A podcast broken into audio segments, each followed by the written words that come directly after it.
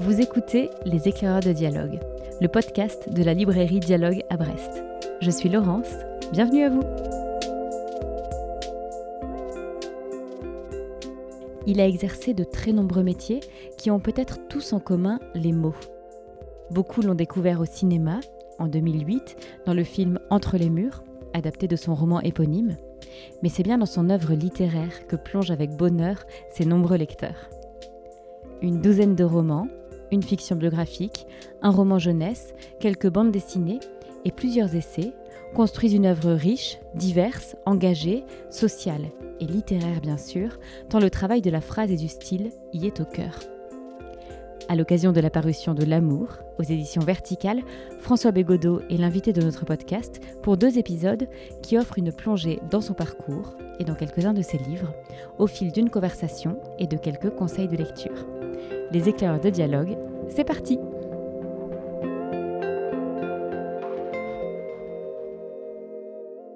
Bonjour François Bégodeau. Bonjour. Et merci beaucoup d'avoir accepté cette invitation dans notre podcast Les éclaireurs de dialogue. Alors on a le plaisir de vous accueillir aujourd'hui à la librairie à l'occasion de la parution de votre roman L'amour aux éditions Verticales. Et c'est l'occasion de revenir sur votre parcours d'écrivain. Et je précise votre parcours d'écrivain parce que vous avez exercé et exercé encore de nombreux métiers qui vous ont mené vers tous les arts. Chanteur et parolier, enseignant, acteur, réalisateur de documentaires, critique littéraire et de cinéma, scénariste et écrivain donc. Ce qu'ils ont tous en commun, ces métiers, ce sont peut-être les mots. Alors pour commencer, est-ce que vous accepteriez de nous raconter comment tout cela a commencé justement? Quelles ont été les prémices de cette histoire entre vous et les mots?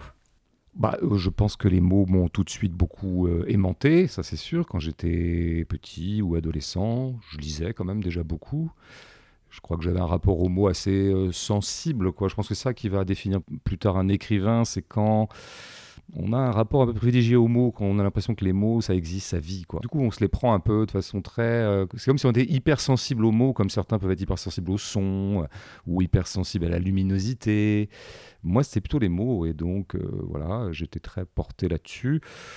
J'aimais bien écouter les gens parler, j'aimais bien lire, euh, voilà, donc c'était vraiment central. Bon, donc après, assez mécaniquement et assez naturellement, ça m'a orienté vers des activités où les mots étaient centraux, donc exemplairement la littérature, euh, mais aussi, bon, quand, on a commencé à faire un groupe de, de punk rock avec mes amis, j'avais 20 ans à Nantes, euh, presque naturellement, je suis devenu parolier. Quoi. Enfin, j'étais chanteur, donc euh, bon, ça, allait quand même de pair. Euh, donc voilà, les premières productions écrites que j'ai faites, c'était des, chansons, quoi, des paroles de chansons. Ce qui m'a occupé pendant dix ans. Et puis, une fois que ça a été fini, bah, j'ai enchaîné sur euh, la littérature. Donc, j'ai commencé à écrire. J'étais publié assez tôt, ce qui était une chance. Et donc, j'ai pu assez vite en vivre, en tout cas, euh, voilà, trouver une, sorte d'équilibre euh, social euh, en écrivant. Et après, les autres activités que vous avez mentionnées, bon, elles se... Alors, j'enseignais au moment où j'ai été publié la première fois. Tout ça, c'est voilà, l'enseignement a un petit peu embrassé tout ça dans les, dans les, quand j'avais de 25 à 35 ans. Et il se trouve qu'après, en tant qu'écrivain, euh, j'ai eu la chance qu'on me sollicite pour faire des travaux, euh, je dirais, euh, périphériques, enfin parallèles par rapport à, ce qui était mon cœur de métier, à savoir écrire des romans, ou plutôt des, plus des essais.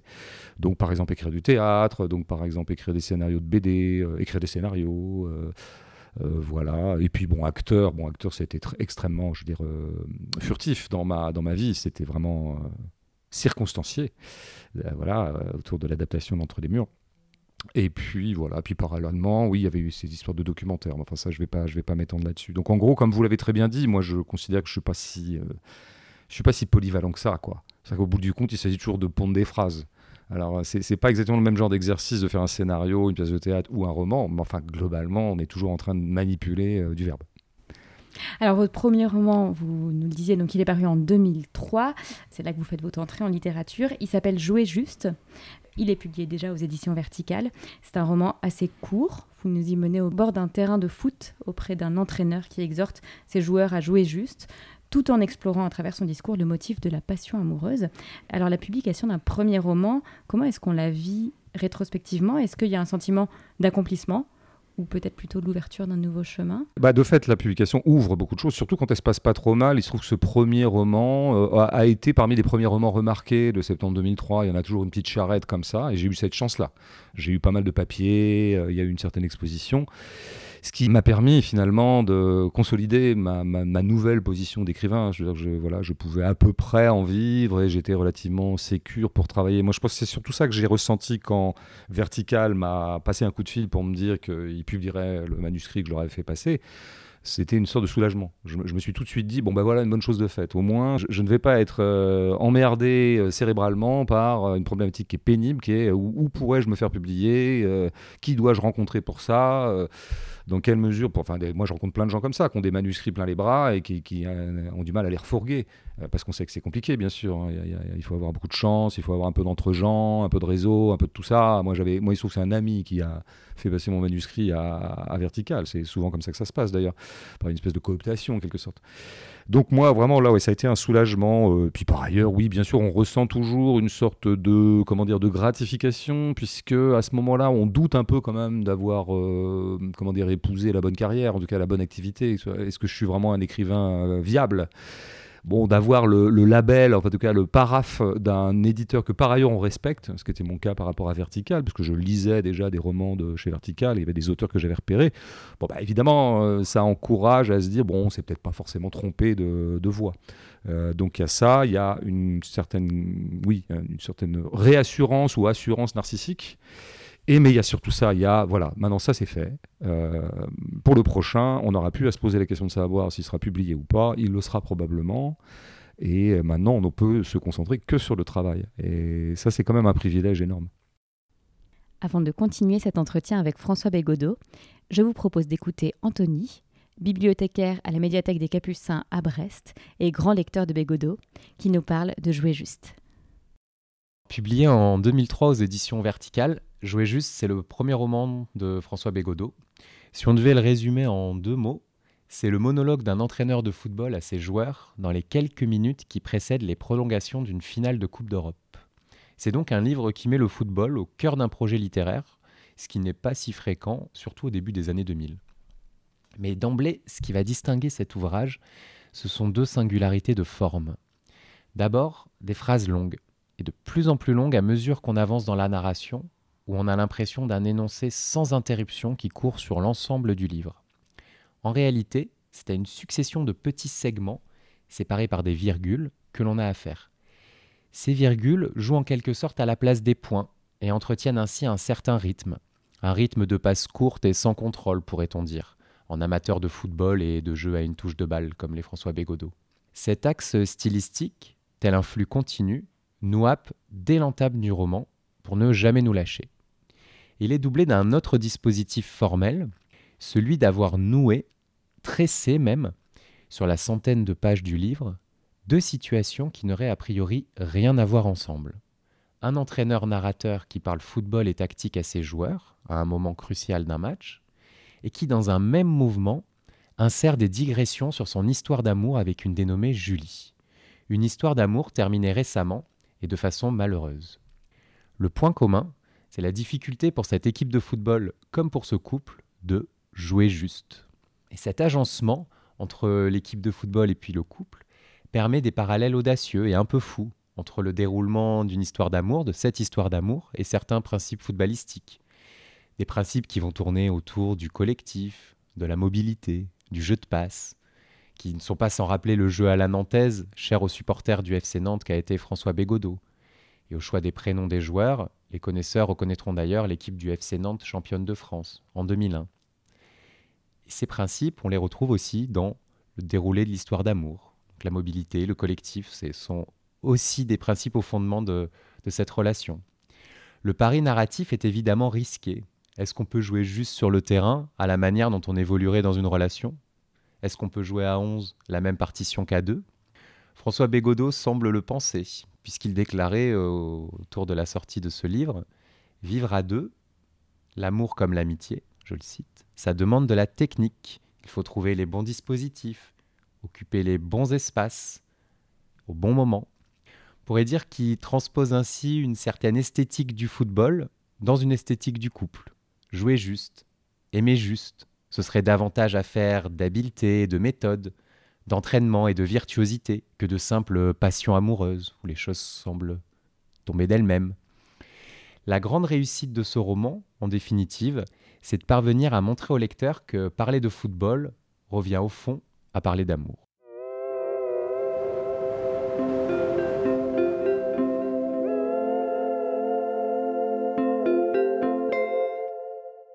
Écrire un roman, c'est décider de la façon dont on va raconter une histoire, c'est donc se poser à tout moment la question du style littéraire. Alors votre style, on pourrait dire qu'il est souvent plutôt concis, très travaillé, nourri de nombreuses références et qu'il évolue de roman en roman euh, en fonction aussi de vos sujets, de vos partis pris narratifs. Est-ce qu'on peut dire que c'est la grande aventure du roman, la question qu'on n'a jamais fini de creuser et qui fait qu'on continue toujours à écrire? C'est, bah, je pense que tous les écrivains, en tout cas ceux qui sont un peu dignes de ce nom, on va dire, euh, bon, sont d'abord requis par des affaires de style, puisque l'artisanat littéraire, euh, concrètement, il consiste à faire des phrases euh, et faire des paragraphes et mettre des phrases les unes à la suite des autres, de sorte que ce soit à peu près cohérent que ce soit relativement fluide. Enfin voilà. Donc on se pose tout un tas de problèmes très techniques en fait, très artisanat, de manipulation de la langue. Et donc, bon, euh, alors oui, moi, ma phrase, je dirais bon, d'un livre à l'autre, moi, j'ai tenté beaucoup de dispositifs différents. Je crois que j'ai fait des livres très différents sur leurs dispositifs narratifs, sur euh, leurs dispositifs tout court. J'ai varié les formes globales et les structures. En revanche, euh, je pense qu'il y a quand même très très vite une phrase qui se met en place. Que reconnaissent vos lecteurs assidus?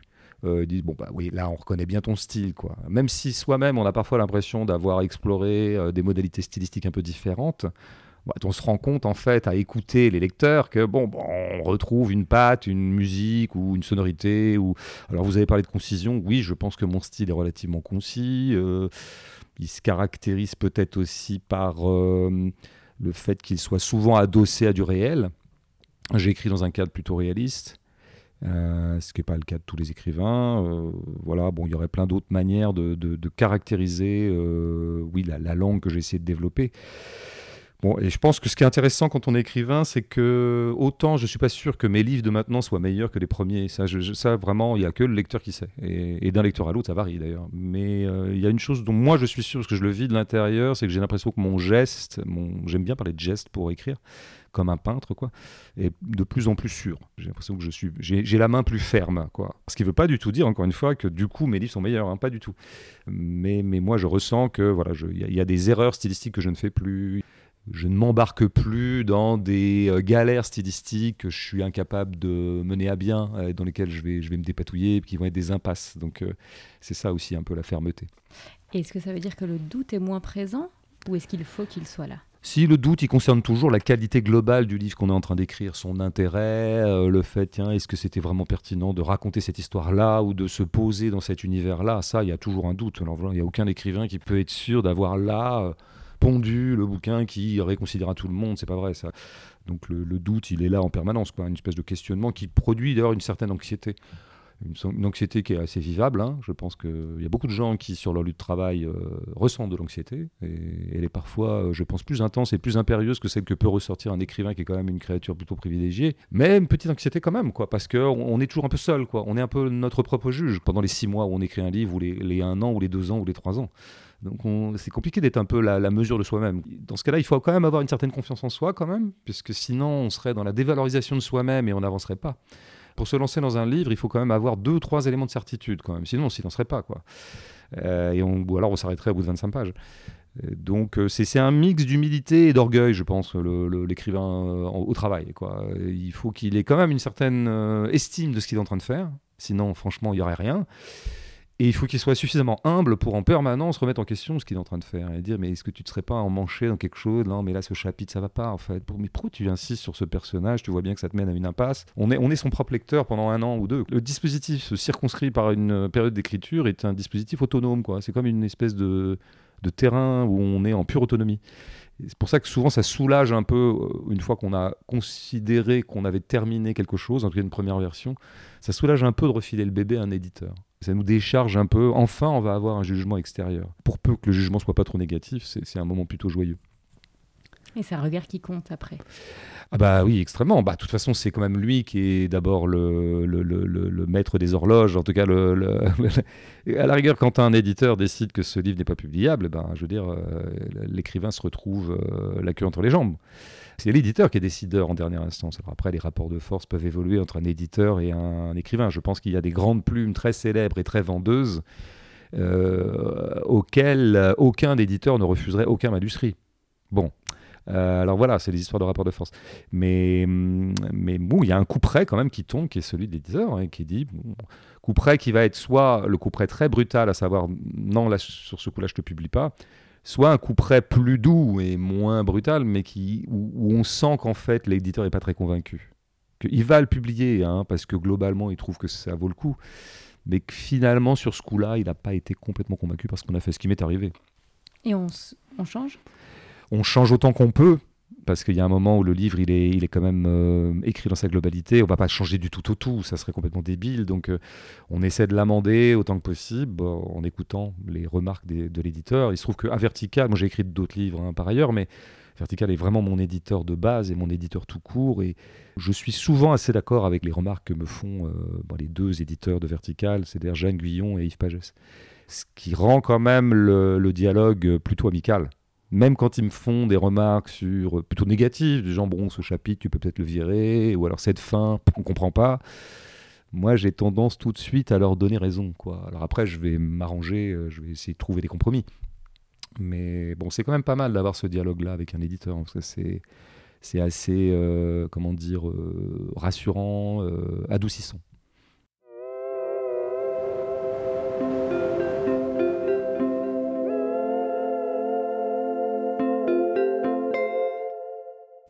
Dans votre vie publique, on connaît votre positionnement intellectuel très engagé. Vous vous qualifiez vous-même de marxiste. Vous avez une pensée assez radicale que vous avez développée à travers des essais notamment. Essais qui ont pu faire frémir une certaine bourgeoisie. Euh, quelle place a cet engagement pour vous lorsque vous vous mettez dans la posture du romancier? De quelle manière est-ce qu'il transparaît ou non? Et de manière tout à fait consciente ou non à travers vos romans Non, là c'est vrai que moi je, distingue vraiment euh, radicalement l'humeur dans laquelle j'écris des essais et l'humeur dans laquelle j'écris des romans. Même si je pense qu'il y a un pont stylistique entre les deux, mais l'humeur n'est pas la même. Et euh, non, quand je me mets en position roman, ce qui va m'intéresser, c'est la vie. La vie, la vie, la vie. Il y a une histoire qui m'intéresse, ou un personnage, ou une situation, ou un pan du réel dont je vais faire un livre, qui va être la matière première d'un bouquin. Et là, ce qui m'intéresse, c'est d'honorer la vie contenue dans les personnages ou dans les situations que je suis en train d'explorer, quel que soit le bilan idéologique qu'on peut en tirer. Ça, c'est pas mon problème quand j'écris des romans. Moi, ce qui mon, mon, seul dieu quand j'écris des romans, c'est est-ce que c'est fidèle à la vie? À la vie, alors le réel, la vie, est-ce que ça honore la grandeur de la vie? Et quand je parle de grandeur, ça peut être aussi la tragédie de la vie, sa tristesse profonde, mais ça peut être aussi sa joie, ça peut être aussi sa jubilation. Je suis un romancier vitaliste de ce point de vue-là, je pense, euh, si on veut vraiment plaquer les mots en. Euh. alors les essais, c'est autre chose, parce que les essais, on fout toujours un peu les pieds dans des débats préexistants qui sont des débats politiques. Euh, alors j'essaie de me moi, saisir des débats les plus, qui me paraissent les plus intéressants les questions les plus intéressantes, parce qu'il y a des questions politiques bas de gamme et qui donneront que des livres bas de gamme. Donc euh, bon, alors là, effectivement, on intervient euh, dans un débat, et là, il y a quand même tout de suite une zone de conflictualité qui se met en place. Évidemment, il y a des contenus qui vont déplaire à certains et plaire à d'autres. Euh, et oui, c'est des zones assez violentes, âpres en tout cas, les zones d'essai. Bon, après, moi, je me lance jamais dans un essai si j'ai pas aussi une forme. Hein. C'est-à-dire que le styliste ne, ne reste pas au vestiaire euh, à partir du moment où j'écris des essais. Je, n'écris d'essais qu'à partir du moment où ce que je pourrais explorer comme question politique ou sociale peut produire quand même une forme. Par exemple, Histoire de ta bêtise, qui est effectivement dont le but était de portraiturer une classe qui s'appelle la bourgeoisie.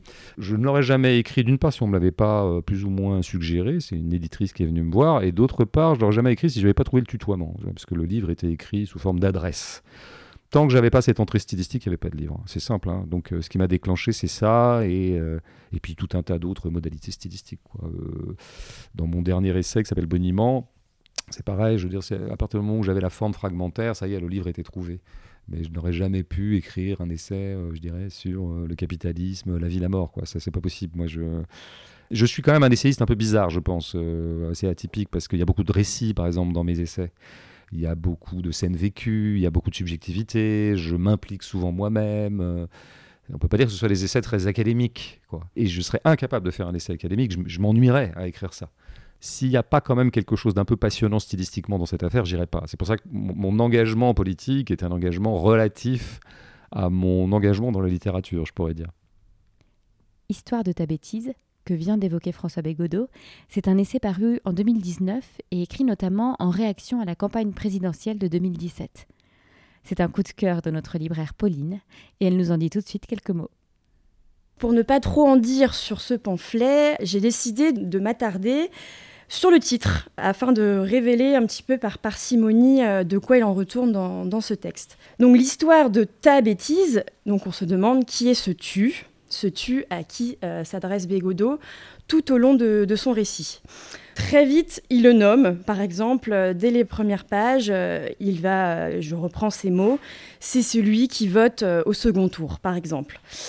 Et ensuite, donc, on comprend qu'il s'adresse à une catégorie sociale plutôt aisée, de gauche, la bourgeoisie.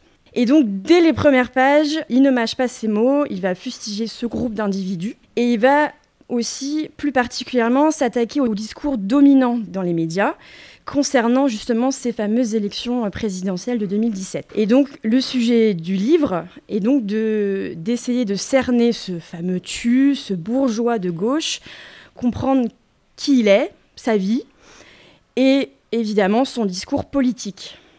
Je m'attarde donc sur le second mot, la bêtise, du titre qui alors prend tout son sens, car ce texte de François Bégodeau, c'est un peu comme une longue lettre qu'il adresse euh, donc à cette bourgeoisie, à cette classe sociale.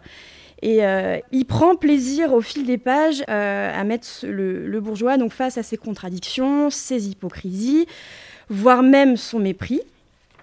Par exemple, il nous raconte que ce fameux tu, toujours, utilise beaucoup d'expressions qui va s'amuser donc à, décortiquer. Et, évidemment, François Bégodeau va apporter son point de vue, car un autre point de vue que celui de ce fameux tu.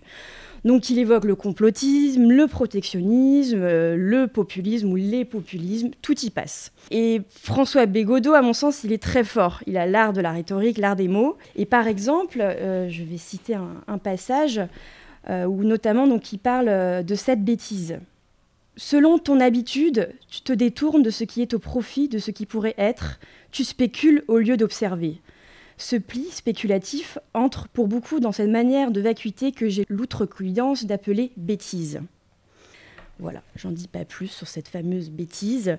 Et donc histoire, bah histoire parce que tout au long euh, de ces 200 pages, ce sont des rencontres que Bégodeau fait et au-delà, bah, il porte vraiment un regard sur la société donc capitaliste dans laquelle nous vivons. C'est très certainement un ouvrage qui agacera sévèrement certains, mais qui, moi, quand je l'ai lu euh, à l'époque, à sa sortie, a été une lecture très instructive et très enrichissante.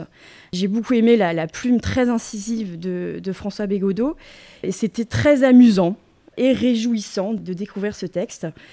L'indignation de François Bégodeau se fait clairement sentir dans ce texte. Et finalement, il nous invite à, élever notre conscience, notre esprit critique et euh, comprendre vraiment euh, ce que c'est de penser.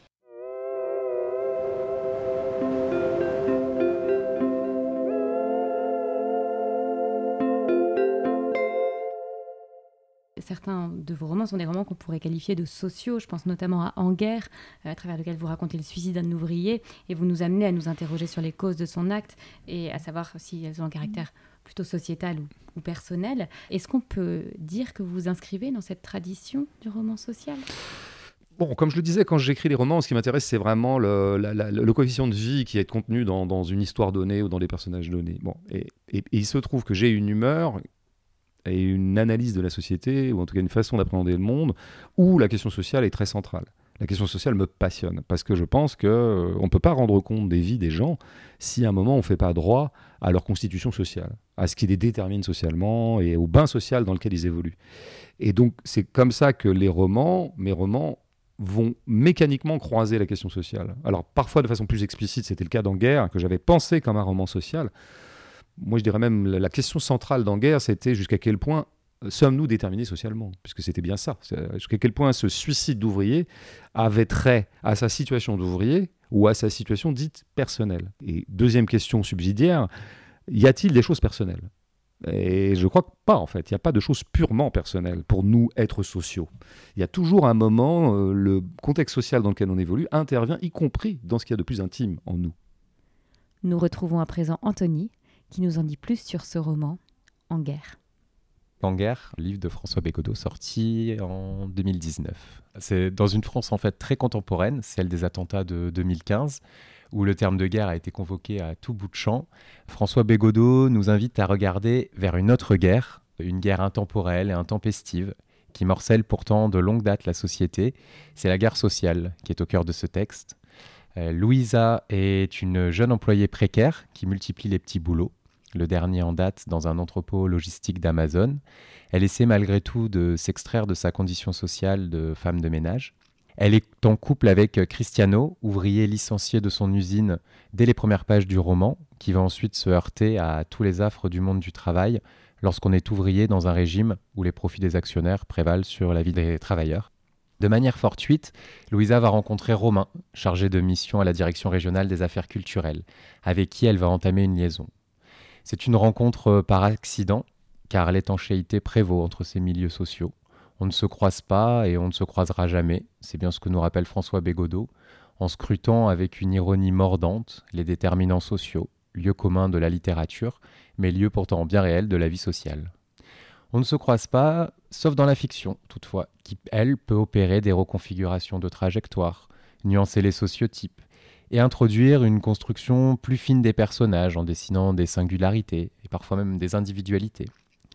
Et de cette observation, qui n'est jamais en surplomb, mais qui encore une fois est pleine d'ironie, vont jaillir plusieurs moments qu'on peut considérer comme franchement comiques. Euh, Louisa est une prolétaire, mais elle a des affects libéraux. Elle lit la biographie de Rihanna et ne se laisse enfermer dans aucun misérabilisme. D'ailleurs, on l'entend un moment songer Ce qui ne te tue pas te rend plus fort comme le chante Jennifer.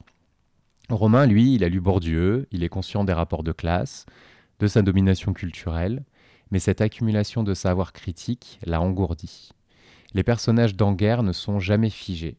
La description de leur réel est subtile, en prise avec les contradictions qui nous animent, nous aussi.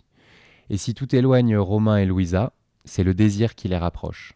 Un désir qui revitalise et qui affranchit des barrières sociales, au moins pour un temps.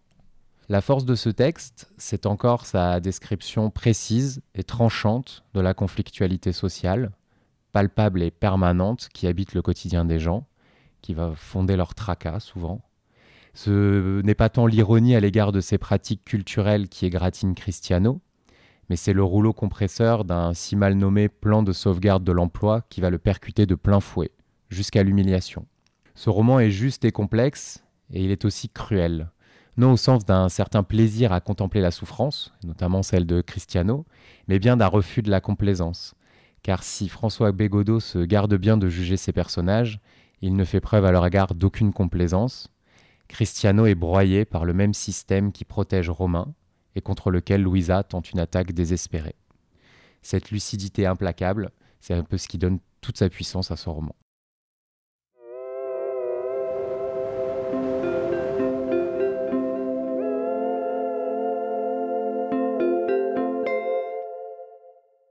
Était vraiment effectivement explicitement un roman qu'on peut qualifier de social. C'est un peu moins le cas dans d'autres romans, mais il y a toujours un moment où on va quand même croiser cet aspect-là parce que euh, il me semble qu'on peut encore une fois on peut pas raconter en vérité des vies et raconter en vérité des personnages sans à un moment réinstaurer ou réinscrire plutôt euh, les personnages dans euh, ce qui fait, est partie prenante de leur vie. Si je prends l'exemple de l'amour, qui effectivement dont on pourrait pas dire que c'est un roman social, dont les incidences politiques sont quand même relativement lointaines, euh, bah oui, mais au bout du compte, euh, quand on suit Jeanne et Jacques, eh bien, on va quand même croiser du réel, quoi. On va croiser l'environnement géographique, régional, social, professionnel dans lequel ils évoluent, parce que c'est partie prenante de leur vie. C'est-à-dire qu'à un moment, euh, Jacques, il veut partir à l'armée parce qu'il s'emmerde avec... enfin, il en a marre de travailler avec son père qui est artisan qu'il l'a pris un peu comme apprenti, quoi, comme ça se fait parfois dans les, dans les familles d'artisans. Il en a marre et il pense aller à l'armée. Mais si à ce moment-là, il part à l'armée, il s'engage, mais il n'y a plus d'amour entre Jeanne et Jacques. Et d'ailleurs, Jeanne le, ressent très bien, puisque à peine lui a-t-il dit qu'il aurait l'intention de partir s'engager véritablement à l'armée, hein, pas simplement le service militaire, qu'elle en conçoit une immédiate tristesse et une immédiate inquiétude. Genre, elle voit bien que s'il part, ils sont foutus. Ce couple qui est à peine en germe, bon, sera euh, tué dans l'œuf. Et donc, bon, ben voilà, y compris notre vie sentimentale et notre vie intime, y compris notre vie sexuelle, eh bien, parfois, elle est percutée par des données sociales. Donc, à ce titre-là, comme moi, j'essaie toujours de décrire le vrai, c'est une ambition un peu euh, euh, mégalomaniaque. Enfin, bon, je ne connais pas d'écrivain qui ne l'est pas. Eh bien, donc, du coup, je croise beaucoup de, de réalités sociales dans mes romans.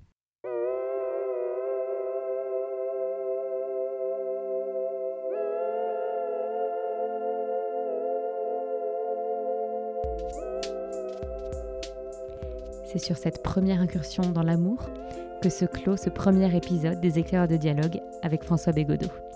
À suivre donc dans un deuxième épisode consacré à ce roman bouleversant paru en cette rentrée 2023 et qui raconte 50 ans d'amour en 90 pages.